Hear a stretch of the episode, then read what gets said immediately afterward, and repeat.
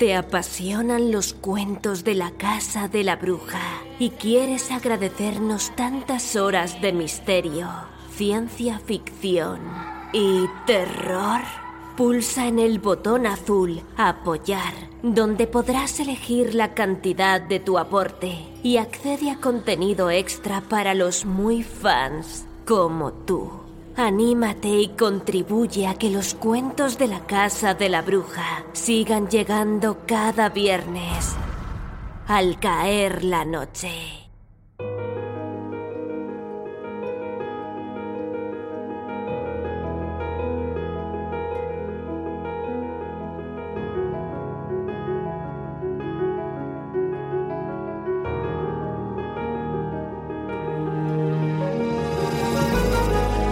Bienvenido, bienvenida a los cuentos de la Casa de la Bruja, tu podcast semanal de audiorelatos de misterio, ciencia ficción y terror.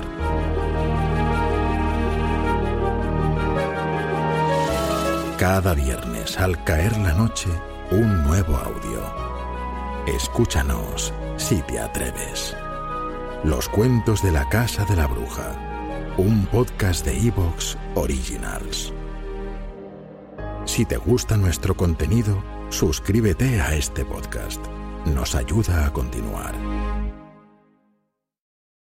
Por su contenido, este cuento puede dañar la sensibilidad de algunos oyentes.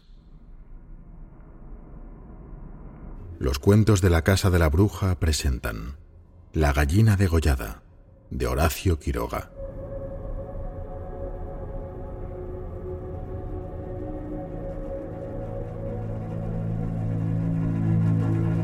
Todo el día, sentados en el patio, en un banco, estaban los cuatro hijos idiotas del matrimonio Mazzini Ferraz. Tenían la lengua entre los labios, los ojos estúpidos, y volvían la cabeza con toda la boca abierta.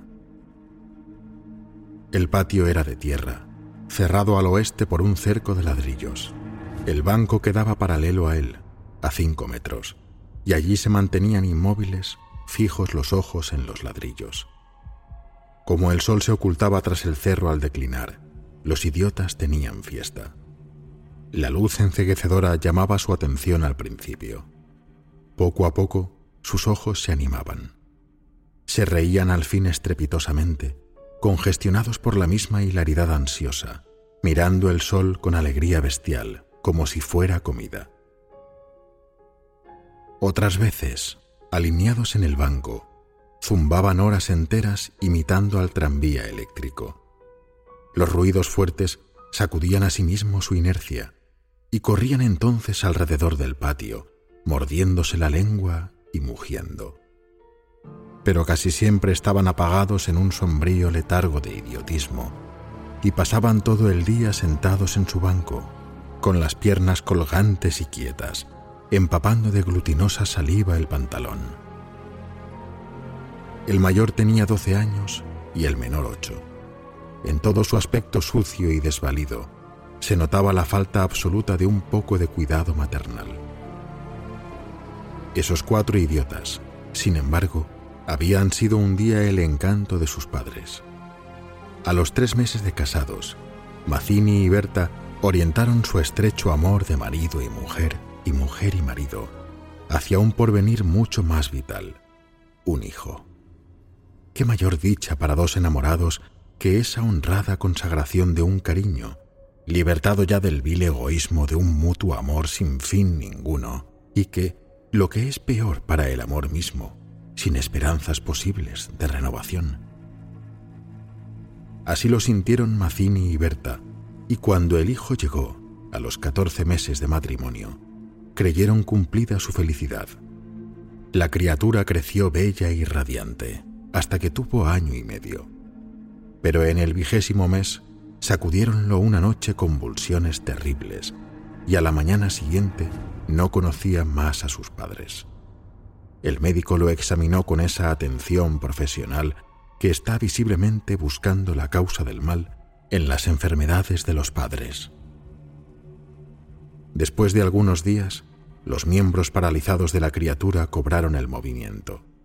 pero la inteligencia, el alma, aun el instinto, se habían ido del todo.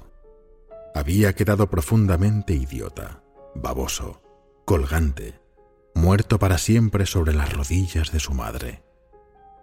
Hijo, mi hijo querido, sollozaba ésta sobre aquella espantosa ruina de su primogénito. El padre, desolado, acompañó al médico afuera.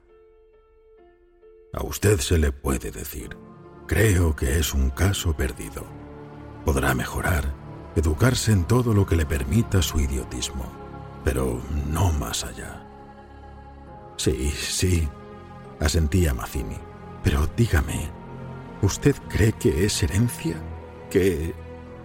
En cuanto a la herencia paterna, ya le dije lo que creía cuando vi a su hijo. Respecto a su madre, hay allí un pulmón que no sopla bien. No veo nada más, pero hay un soplo. ¿Te está gustando este episodio? Hazte fan desde el botón Apoyar del podcast de Nivos.